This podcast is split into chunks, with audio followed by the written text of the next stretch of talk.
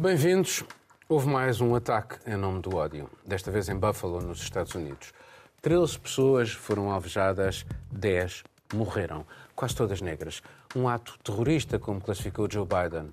O autor é um jovem que se afirma racista, fascista e antissemita. Tal como outros ataques do género ocorridos nestes últimos anos, Noruega, Nova Zelândia, Estados Unidos, também este está ligado à ideia vulgarmente conhecida como teoria da substituição.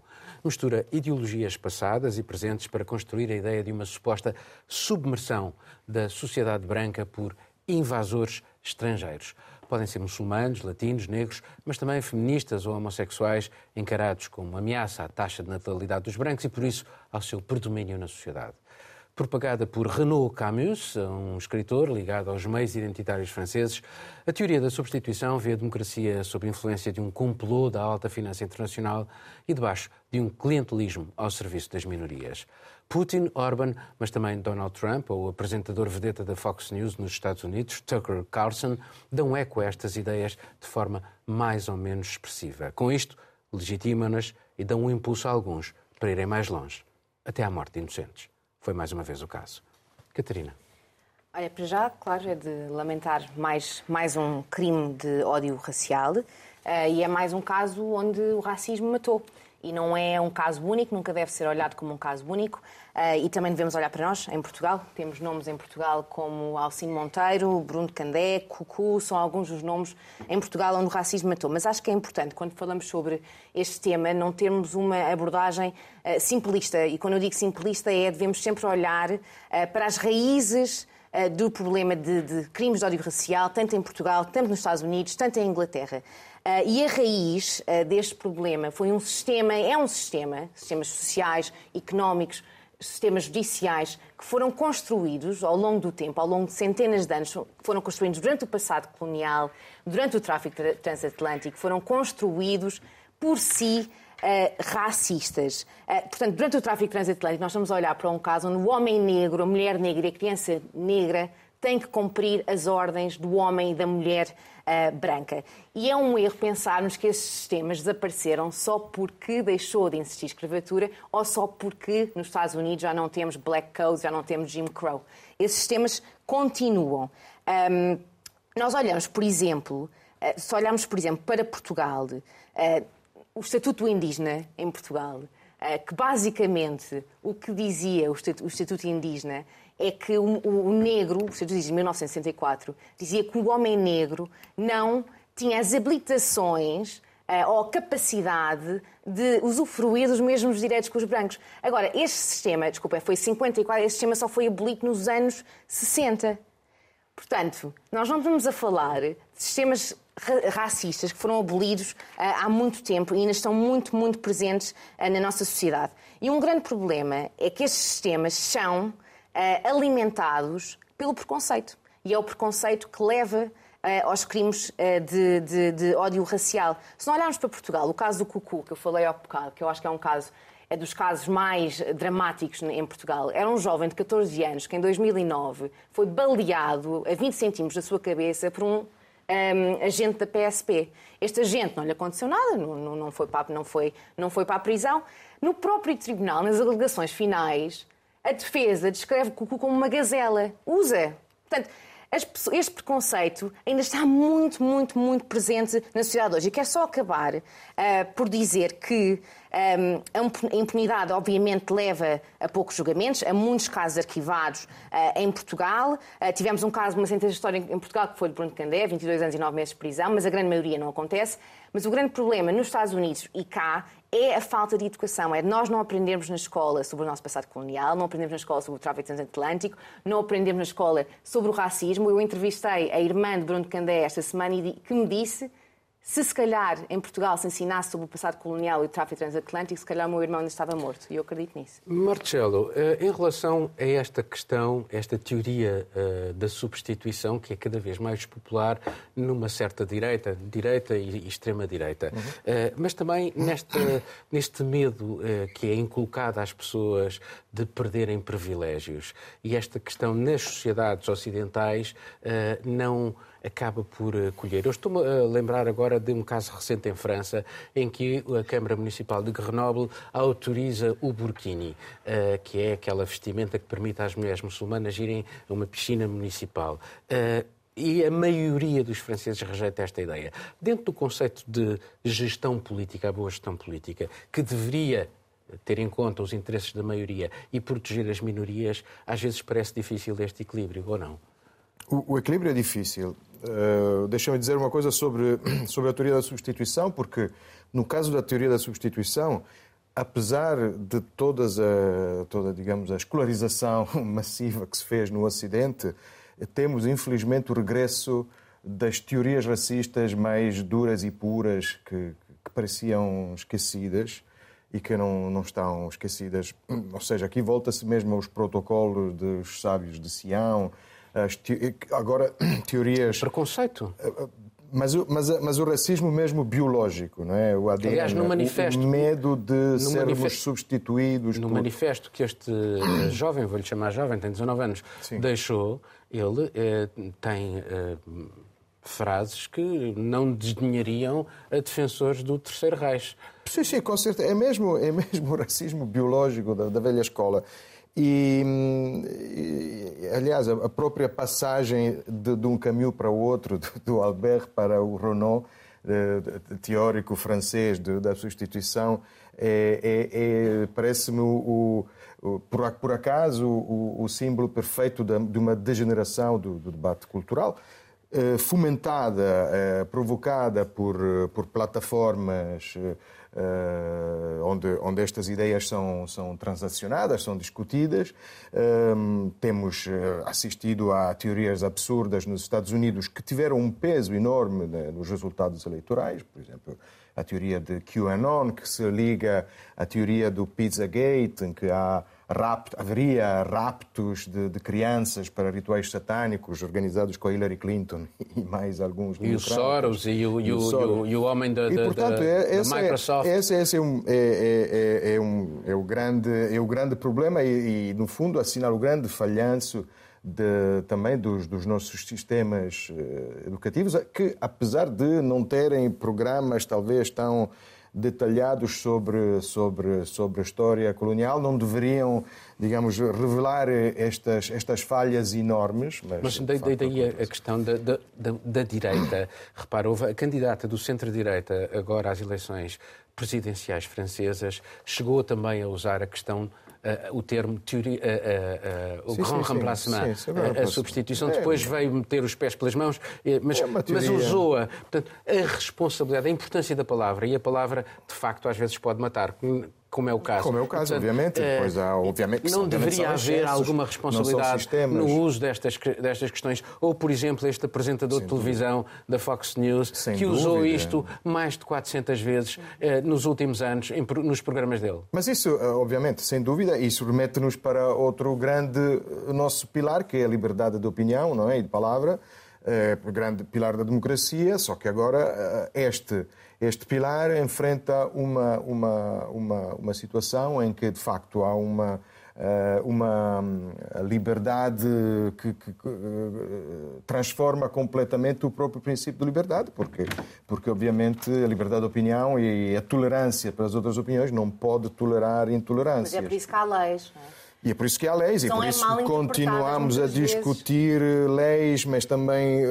regras de gestão de debates uh, nas redes sociais e muitas vezes uh, o, o, excluir determinados debates das redes sociais maiores cria redes sociais paralelas ainda mais perigosas. O 4chan, por exemplo, foi, foi, o grande, foi a grande plataforma para, para a existência, do, para a divulgação, a difusão do, do QAnon. E, e, este é um dos grandes eh, problemas da atualidade e será um dos problemas do futuro. Uh, em relação a outra questão que tu dizias, depois temos a, a questão da, da gestão de, de, das diferenças culturais dentro de uma sociedade democrática. O Burkini é, é, obviamente, é um daqueles temas que depois uh, uh, se presta muito para, para a exploração, a exploração do, lado, do, do lado da, da extrema-direita, mas depois ali temos, temos problemas, porque eu também eu, eu não, eu, não, me importo nada que o meu ADN desapareça, ou seja, que apareça um, um, ADN supostamente diferente. Acho que não, mesmo em relação aos ratos, o nosso ADN é muito pouco diferente. Mas, portanto, quanto mais entre, entre seres humanos. Mas é, é a questão da gestão cultural e da, da, da é, por exemplo, da, da preservação de alguns princípios democráticos, que dizem também respeito à, à, à, igualdade entre homens e mulheres, é, isso sim, eu gostaria de pensar e de saber que daqui a umas décadas ou daqui a um século sobreviveram mesmo às migrações de outras partes do mundo ou de outras culturas religiosas que, que, que, cheguem, que eventualmente poderão chegar à Europa e que continuam a chegar e que são bem-vindas. Mas nós somos, de facto, um coquetel de misturas, Exatamente. portanto, eu acho que nem faz sentido, Miguel. É, é, interessante essa ideia do coquetel de culturas, que lanças o, um mote interessante, porque hum, eh, eh, se, há hoje em dia aqueles laboratórios que fazem testes de, de, com base no ADN para ver qual é que é a etnicidade de cada um uh, em cada um dos países, como é que se compõe um país de, quanto às suas origens étnicas.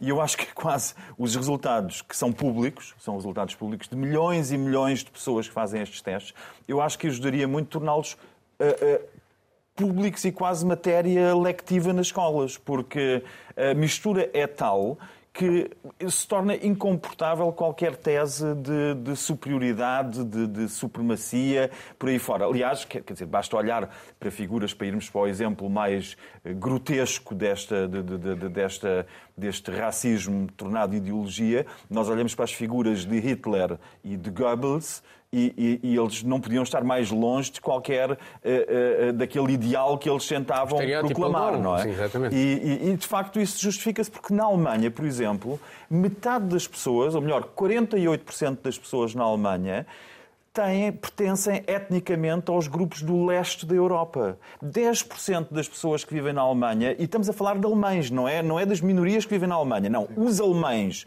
que fazem estes testes, os alemães tidos como alemães brancos, europeus, caucasianos, eh, têm uma percentagem de sangue judeu muito elevada, por aí fora. Eh, no caso português ainda é mais, mais óbvio. Em Portugal, eh, a, a, a percentagem de portugueses que têm, que têm uma etnicidade ligada ao norte da África anda à volta dos 15%.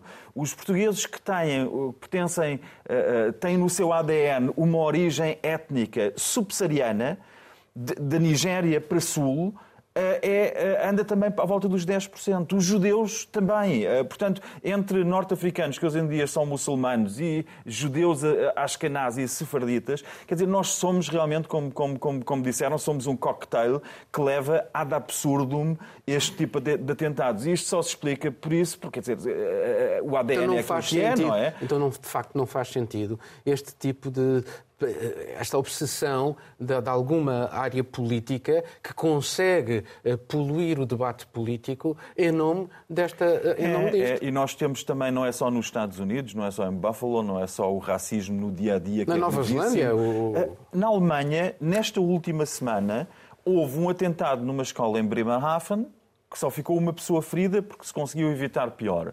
E a polícia anunciou que evitou um, aquilo que pretendia, que pretendia ser um AMOC em maior escala, com um grande arsenal de armas, numa outra escola na Alemanha. Portanto, esta, na, na, na, naquela subcultura da desinformação que temos em números eh, fora, em, em muitos fóruns, temos essa cultura da desinformação e temos essa cultura para a qual parece haver muita, muitas pessoas que são uh, receptivas a este tipo de teorias que mostram a sua própria superioridade em relação às outras. Eu acho que a questão que temos que pôr é que, por um lado, porque é que no sistema de ensino isto não tem um peso muito maior, ou seja, esta ideia de que, de facto, não é recuarmos até a África e até a Lucy, que foi encontrada no Quénia há não sei quantas centenas de milhares de anos. Não é isso. É olharmos para a posição atual. Para a posição atual.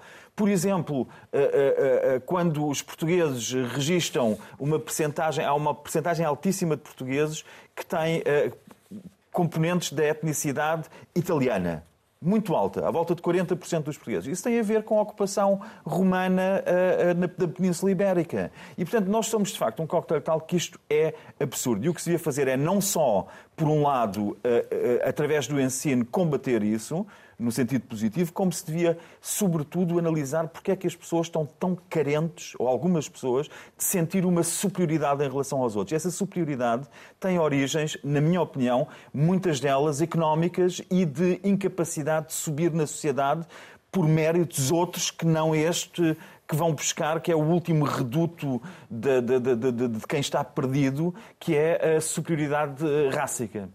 Carolina, eh, nós precisamos eh, eh, do outro e construímos-nos por oposição ao outro. Será que é isto que está aqui em causa? É. Eu acho que o outro sempre acrescenta, não é? Pode ser positivamente, pode ser negativamente. Nesse caso em específico, o que acontece, acho que é isso que o Miguel estava a falar, é que encontrando-se num cenário em que o outro tem também um espaço, quem não aceita, quem não lida ou quem não quer que isso se altere, que esse sistema se altere de alguma forma, vai agir para evitar que isso aconteça.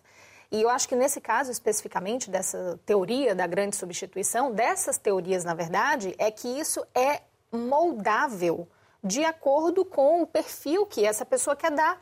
Então, quando a gente fala agora da, da teoria especificamente, do conceito que veio da França agora, com, com o Renaud Camus, que é mais recente, 2010, se eu não me engano, por aí, antes disso, olhando muito para trás, a gente já tinha as teorias que os judeus, os muçulmanos Idade queriam média. acabar com os cristãos, por exemplo. Esse tipo de, de povo queria substituir os cristãos. Então, isso existe sempre, isso vai se moldando consoante a época e o período em que nós estamos vivendo. é usado politicamente, é uma arma política. Politicamente falando, uma, um grande manifesto dessa, da manipulação desse tipo de teoria conspiracional é o que a gente viu nos Estados Unidos nos últimos anos, com Donald Trump, com o apoio de certa mídia, como falamos agora da, da Fox News, uh, do Tucker Carlson, por exemplo, é de que os democratas querem promover a substituição do, do povo norte-americano com os imigrantes em busca de votos.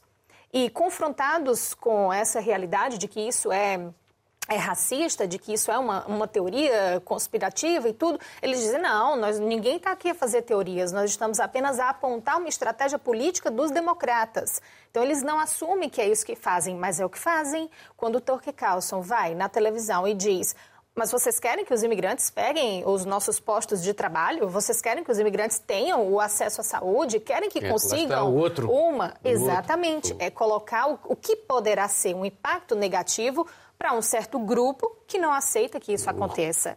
E Explorar nós... o ressentimento. Exatamente, explorando o ressentimento. O essa, essa semana, só para encerrar, Paulo, a gente teve agora na Hungria aquela conferência conservadora americana, norte-americana, a CEPAC, em que o Viktor Orban falou sobre isso. Ele disse que é preciso que agora esses exércitos conservadores se unam para retomar os poderes em Washington e também em Bruxelas, falando claramente do que vem por aí nas eleições, nas próximas eleições norte-americanas e do que é que querem que aconteça aqui na Europa. O é, Victor uma espécie de cruzada, não o é? O Victor Orban que é considerado o último guardião da liberdade, do conservadorismo por esse por esse Muito grupo admirado de extrema pelo Tucker direita. Carlson e pelos, por certos meios da, da, direita norte-americana. A teoria do Tucker Carlson é desmentida pela análise do voto nos Estados Unidos, porque nós sabemos que muitos Exatamente. migrantes, muitos negros por exemplo, na Flórida, votaram em Trump, porque depois são, às vezes é. é, é, é Mas é preciso, o, o... é preciso encontrar um espantalho. Uh, e eu acho que é essa, esse é o objetivo, e é de facto. Uh, uh, uma arma política e é preciso, provavelmente, é, é realmente nas escolas. E, e, já agora sobre a, a, questão dos democratas, o Obama foi chamado o deportador mor, exato, porque ele exato. deportou provavelmente mais pessoas do que os mais, republicanos. Exatamente. Vamos passar a um novo tema. Apesar da brutalidade das sanções, a posição financeira da Rússia é mais forte do que muitos esperavam. A sua moeda, após um forte colapso inicial, recuperou e está mesmo acima do valor anterior à invasão da Ucrânia. Na verdade, a Rússia continua a arrecadar receitas substanciais através da venda do gás e do petróleo, agora a preços muito mais elevados. Por outro lado, e paradoxalmente, como não consegue importar numerosos produtos tem um enorme excedente comercial, cerca de 138 mil milhões de euros neste ano de 2022. Dá-lhe para pagar as suas dívidas amplamente. Mas a inflação está a subir, a recessão a instalar-se e a Rússia precisa de reinventar as suas cadeias de abastecimento sem bens importados. O impacto deles nas suas indústrias mais modernas é substancial, da automóvel à farmacêutica, passando pela exploração mineira ou até mesmo pela dos hidrocarbonetos.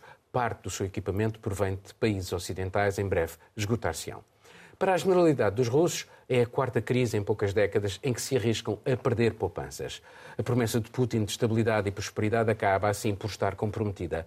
Mas o resto do mundo também sofre as consequências da aventura militar decidida pelo presidente russo e que o digam alguns países africanos onde a fome está de regresso e de que maneira é a fatura da guerra de Putin a espalhar-se por todo o lado. Miguel. Bem, eh, os níveis de poupança eh, na Rússia eh, eram baixíssimos e, e, e obviamente que estatisticamente desfigurados pelo facto de, de desigualdade e de haver pessoas com fortunas astronómicas, com fortunas astronómicas e depois estatisticamente pareciam nivelar para níveis de poupança. Não há. A, a, a família média russa tem poupanças insignificantes. Eh, por outro lado, a Rússia soube nos últimos quatro anos, e não por acaso, um, eh, entende-se agora, numa análise ex post, aumentou as suas reservas de ouro e de divisas em 40%. Portanto, preparou-se preparou para esta eh, guerra que, que está a fazer na Ucrânia e preparou-se não só quanto às divisas, como vemos agora em uh, várias outras áreas. E, e, terá talvez sabido jogar, nós falamos muito do, do embargo ao, ao petróleo, e a, e a Rússia terá sabido jogar com isso, porque Estamos a falar há semanas e há semanas no embargo ao petróleo e, neste momento, só os Estados Unidos, o Canadá e a Austrália é que o puseram em prática. De resto, ninguém o pôs em prática. E, e os Estados Unidos são um exportador de petróleo. Portanto, os Estados Unidos porem em prática é, o embargo... É, é, é um número... É, é absolutamente irrelevante. irrelevante. É, irrelevante os Estados Unidos fazerem isso.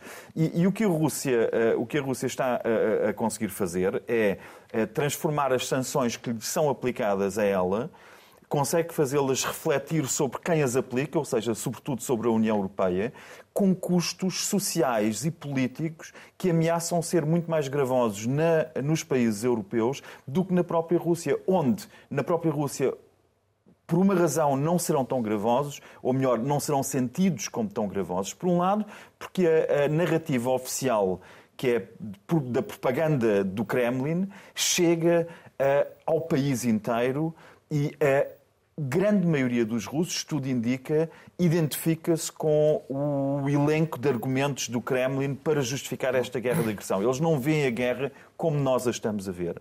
Eles não veem a guerra como. Nós vemos, obviamente, uma, uma, uma divisão entre bons e maus. Maus são, obviamente, os russos, bons somos nós. Isso está errado, porque os russos não são os maus. Os russos são os péssimos. A questão é que nós não somos os bons. Nós somos os maus ou os remediados, se quisermos. Porque não há do lado bom, nós olhamos para aquilo que está a acontecer às pessoas na Europa e não há nada de bom no facto de estar a prolongar com sanções e com armamento esta guerra. Não há nada de bom. O que há é uma guerra de desgaste que se vai prolongar por muitos anos, que vai retirar muita prosperidade, sobretudo aos países da União Europeia, vai enfraquecer muito os países da União Europeia e vai enriquecer muito, por exemplo, os Estados Unidos através do petróleo, é. do gás e das vendas de armas. Eh, Caroline, e de facto em África, onde já se começam a ver imagens de fome que não se viam há muitos anos. Exatamente. É, tá, as repercussões não é, do que deveria ser apenas do que deveriam ser apenas as medidas de punição à Rússia por conta do conflito, na verdade, é irremediável, está em todo lado, não é o que a gente tem visto agora do que acontece em África e do que acontece mesmo em outros países com relação às negociações que têm que ser feitas, aos preços e a esses custos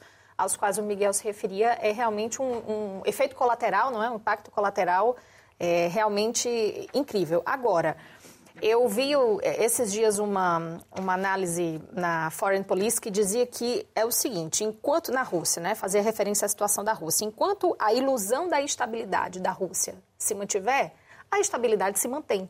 E é isso também, por um lado, que a Rússia tem conseguido fazer, não é? Eles conseguiram, de certa forma, esse primeiro momento de fazer com que o rublo se valorizasse, aplicando essas medidas para que os capitais não saíssem do país, enfim, é, fazendo com que a população pene dentro da Rússia de alguma forma, mas dê um resultado. Mas isso também não dá para esquecer que pode não ser muito fiável daqui a um tempo, a longo prazo. Eu vi agora o, o dólar está ah, ah, ah, abaixo. Tá, mas, mas uh, do ponto de vista de, de impacto quando se esgotarem, por exemplo, estas uh, componentes que são necessárias. Sim. Por exemplo, eh, só para termos uma ideia, a indústria de extração do, do, do petróleo precisa de tecnologia ocidental. Naquela que é mais exigente, precisa de 80% de tecnologia ocidental. Uhum particularmente de uma norte-americana que é a Liberty. Mas a tecnologia ocidental precisa de minérios que vêm da Ucrânia e da Rússia. Sim, mas com o embargo, eh, se houver um embargo, deixa de, isso deixa de fazer sentido. Os dois lados. A, a, os dois cadeias, lados. Os dois lados acho que ficam comprometidos, é fato. Mas nesse caso, a Rússia tem agora, está no momento de ir tentar se adaptar de novo para isso. Quando a gente olha, por exemplo, para 2014, depois da anexação da Crimeia, a chefe do Banco Central russo já era mesma uma figura que ganhou uma notoriedade internacional pela forma como conseguiu lidar com essas sanções. Elvira Nabiulina. Então, exatamente. É uma mulher que é apontada como a segunda chefe da guerra, como uma outra líder que é um braço direito de Putin ela aplica medidas que são duras, que fazem com que os impactos na Rússia existam, aconteçam, a população sente, esse fim de certas cadeias de produtos que tem que vir de fora para chegar na Rússia, isso vai ser sentido, mas por outro lado ela consegue ir segurando e atingindo o objetivo nesse momento, que era fazer minimamente com que a moeda demonstrasse que não perde força. Catarina, isto significa neste jogo que Putin percebe que uh, a sua população é mais resiliente ao, sacri ao, sacrifício do que as populações ocidentais. Uh, eles já passaram por vários uh, momentos muito maus. É a quarta crise que enfrentam desde a queda da, não, não, sei, não sei se é... do Muro de Berlim, enfim, pois. da queda da União Soviética. Não sei se é uma questão de ser mais resiliente ao sacrifício, não sei se também é uma questão de ter sido muito bem manipulada uh, durante muito tempo, uh, uma lavagem cerebral que não começou só por causa da guerra, mas há muito tempo e que leva a população talvez a aceitar certas coisas. Mas não, não, não acho que aceite tudo, até porque nós estamos a falar da, da Rússia. 2020 estava a caminho de estar no top 10 das economias do mundo. Um, neste momento, temos são, são expectativas, não é? Previsões, mas eh, eh, o PIB russo pode cair entre os 5% e os 7,2%. Aliás, o 5% foi um advisor de Vladimir Putin que disse, e os 7,2% foi o Ministério da Economia, que eu achei interessante o facto de, de terem, terem números que não, que não são uh, compatíveis, mas também temos expectativas que a economia russa pode cair até aos 12, 13, 13%. Um, portanto, vai ter um impacto muito grande. Acho que uh, temos que também pensar que estas, estas a, a, queda do PIB ou o rublo ainda estar com estar a níveis pré-guerra também são indicadores um pouco uh, superficiais uh, que não podemos sim, levar mas, como mas, garantidos. Sim, mas a verdade é que no início imaginou-se que aquilo ia ser uma tragédia Exato. imediata. Não, é verdade, não é verdade. Eu acho que agora o que nós podemos também falar é o que poderá vir a ser uma estratégia, uma, uma, uma tragédia eh, a longo prazo. O que é que vai acontecer a longo prazo? Nós tivemos, por exemplo, uma sondagem do próprio Banco da Rússia, que foi feita a 13 mil uh, empresas russas, agora uh, recentemente, em que estão a ter problemas gravíssimos na importação, na importação de produtos que precisam os carros, microchips, matérias-primas que precisam. Portanto, sem estas matérias-primas, as, as, fábricas não podem trabalhar e as fábricas têm que parar de operar e as pessoas perdem os seus empregos. Portanto, mesmo que agora uh, uh, o outlook económico pareça de alguma forma positivo, a verdade é que já há exemplos concretos de coisas que estão a acontecer na Rússia. Tivemos, por exemplo, a Toyota, que saiu, parou as operações todas em São Petersburgo. É só um exemplo. Temos outras empresas internacionais uh, que também o fizeram. E neste momento temos russos com alguns dilemas do dia a dia que também importam. Bom, não é? Só, só uma pequena parte sobre isto que a Catarina disse. Só, só ínfima parte tem a ver com aquilo que tu disseste também. Mas nós não podemos esquecer uma coisa: é que se a Rússia descer mais do que onde está, quer dizer, se, se os efeitos forem mais gravosos do que aquilo que estão, para onde é que pode baixar um regime que já não responde, não respeita direitos, liberdades e garantias e que já é uma autocracia? Uhum. O único patamar para onde podem cair é para a guerra civil. E para esse é muito difícil que caiam. Enquanto a Europa está num patamar elevado, com respeito de direitos, liberdades, garantias, liberdade de imprensa, eh, tudo isso que a Europa tem, a Europa pode cair de grau a degrau e nós vamos sentir muito mais esse degrau a degrau, porque tanto vai à nossa substância e aos nossos valores. A Rússia não tem muito mais para onde cair. É o que eu disse, é da tal resiliência, é o hábito de Marcelo. Eu não, assim, não, não, concordo com as análises do Miguel, mas já semana passada falamos muito sobre isto, portanto, uh, tivemos mais tempo e mais espaço para. Uh, uh, ou seja, não concordo com as soluções que o Miguel, mas porque acho que neste momento as sanções são necessárias. É claro que o grande, o grande desafio neste momento é chegar a, a, até que ponto podemos chegar. Mas tens uma solução final? Para não começar, não há soluções, soluções finais só. Sim, mas, mas, mas, mas, vamos lá ver. Se não houver sanções deixa... e se não houver uma ajuda à Ucrânia, a Rússia toma conta da Ucrânia e pronto, e acabou-se. Exato, exatamente. Mas uh, um, em relação à resiliência do povo russo, eu não sei se é mais ou menos resiliente. O que sabemos é que é um povo que está eh, mais a, a, a, habituado a viver eh, na mordaça, que é cada vez está mais apertada neste momento. Uh, vimos também que um povo, sobretudo das regiões, por falar em, em racismo imperialismo, nós temos visto que Putin está a utilizar, sobretudo, jovens soldados siberianos para, para a guerra na Europa. Uh, com níveis provavelmente de, de, de, qualidade de vida inferiores. Nós vimos soldados saquearem uh, computadores e tablets das famílias uh, ucranianas quando entravam nas casas em Kiev. E, e se calhar, pronto, está, está, menos habituado. Mas eu quero, eh, quero dizer uma coisa que vem um pouco na sequência do, do, que dissemos há pouco. Peço desculpa, às vezes parece que não consigo mudar de assunto, mas de facto uma coisa vem, vem na sequência de outra. Uh, vou começar por dar uma notícia que não interessa a ninguém. Hoje há uma greve dos transportes em Roma. E a motivação da greve dos transportes é o cessar-fogo na Ucrânia. Ou seja, neste momento há romanos que não conseguem, não conseguem chegar ao emprego, ao trabalho, porque há uma greve dos transportes a pedir o cessar-fogo. E isso tem a ver com, com a nossa capacidade de usar de forma racional uh, os recursos da democracia. Porque se nós começamos por uh, fazer greves dos transportes nas capitais e depois temos do outro lado uh, pessoas detidas porque levantam os braços fingindo que têm, que têm um cartaz. cartazes que não podem mostrar. É, é, é a situação... nos transportes públicos na Alemanha, também por causa da guerra da Ucrânia, uhum. em vez de greve, os alemães em toda a Alemanha vão baixar o passo social para 9 euros para toda a gente. É uma, para, é uma, para uma, compensar a perda, medida, como aliás em muitas é uma, é uma medida mais, mais, mais, inteligente. Mas eh, o que eu quero dizer é que, de facto, a batalha aqui é muito interessante porque temos de um lado as democracias e do outro as autocracias ou ditaduras. E essa é a grande batalha. Esta, e, e vamos ver qual é o sistema que aguenta até o fim. No meio disto tudo, temos depois o país que está a sofrer mais, porque neste momento tem uma, uma invasão e uma ocupação militar a decorrer. Mas achas que em Portugal vão fazer greves dos transportes públicos ou vão baixar o passo social deixa para nós? Deixa-me passar para o último tema, eh, porque senão não temos tempo. As tensões do Brexit regressam mais uma vez com estrondo. O Reino Unido ameaça anular partes do acordo que deveria completar o divórcio com a União Europeia 18 meses depois dele ter sido assinado. É uma jogada de alto risco. Londres expõe-se a uma guerra comercial com Bruxelas, a tensões com os Estados Unidos, garantes do acordo de sexta-feira santa que pôs fim a décadas de violência sectária na Irlanda do Norte. Arrisca mesmo comprometer a Aliança Ocidental em apoio à Ucrânia.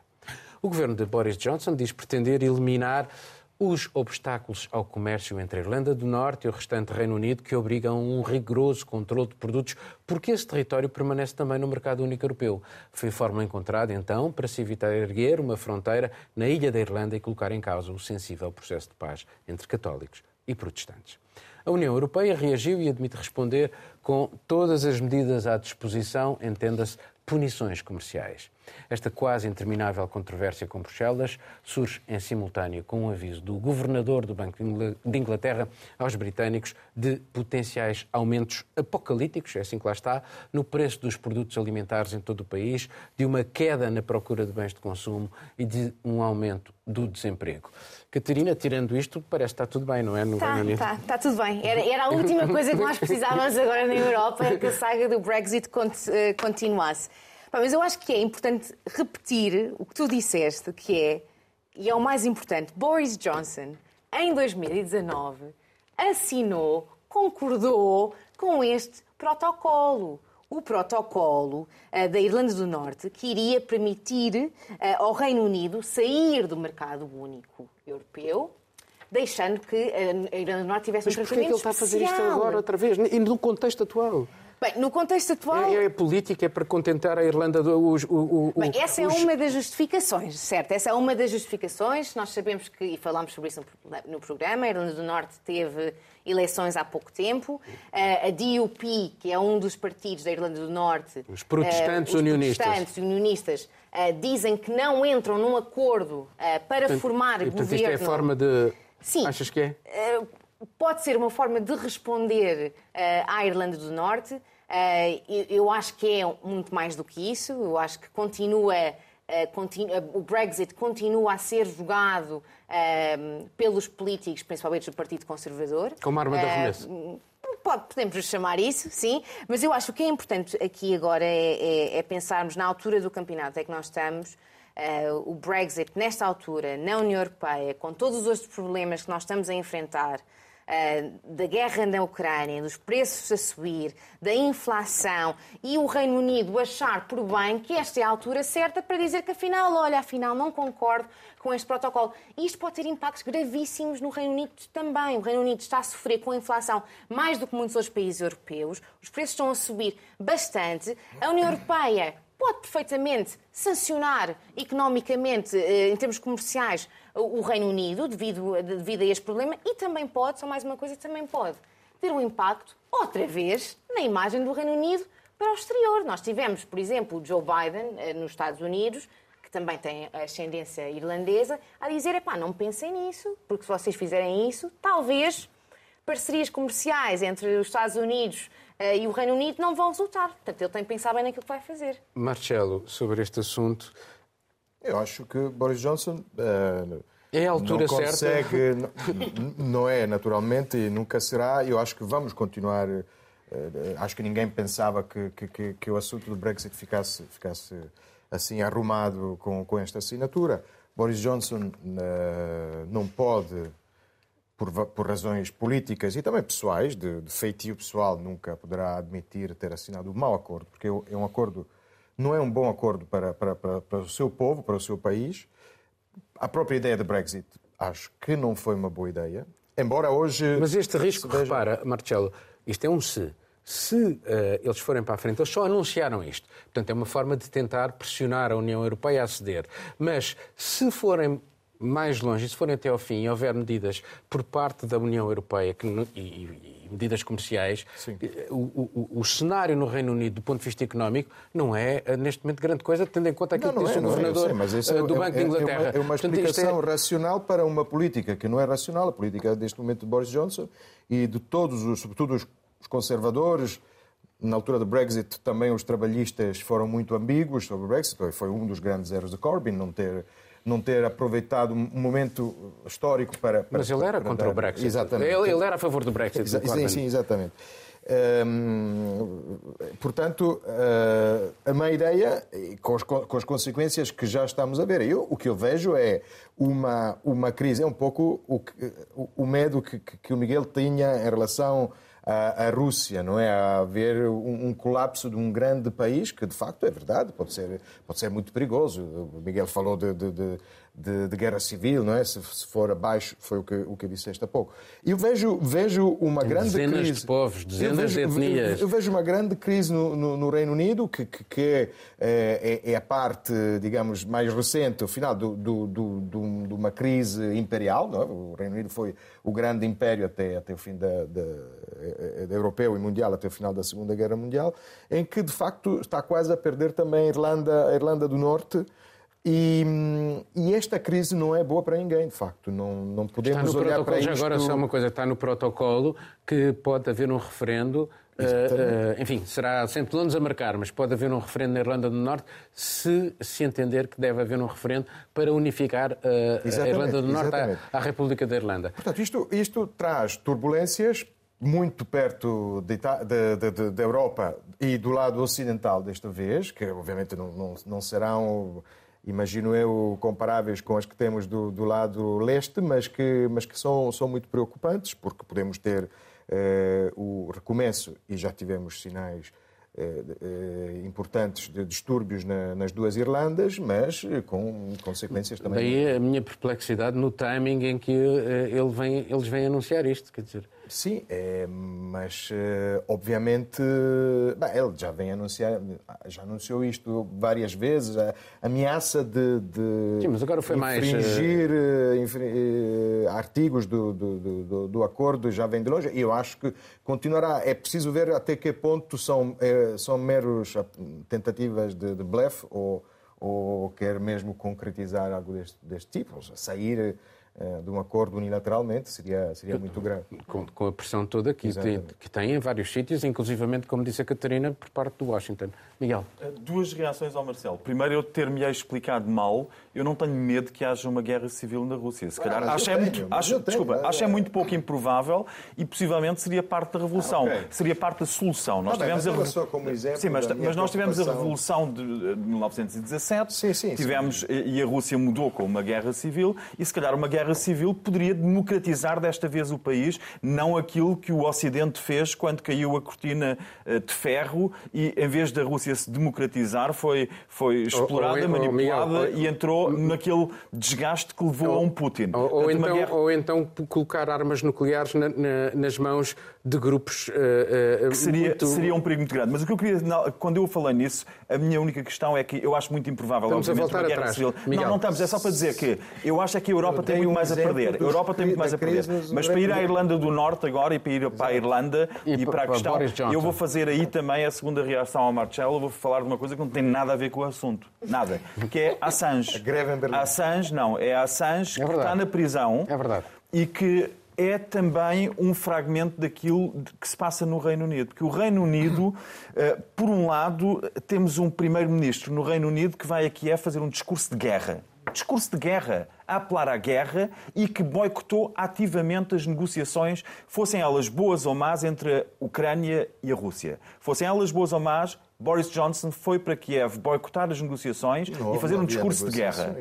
E fazer um discurso de guerra. Por outro lado, temos o Reino Unido que uh, é um negociador de má fé, como a Catarina disse, ou ameaça uh, voltar a ser um negociador de má fé. E finalmente temos Assange na prisão, que mostra como é que está uh, parte do sistema judicial no Reino Unido funciona. Eh, não é por estar Boris Becker na prisão, seguramente que isso não é um, não é um risco. Até me admira que alguém que comete crimes financeiros. agora, Boris Becker, o tenista. Vá, vá... Que, eh, para, quem não, não, não sabe, Boris o tenista. eu acho, acho que ganhou o Wimbledon fugiu, vezes fugiu aos não pagou impostos. Uh, sim.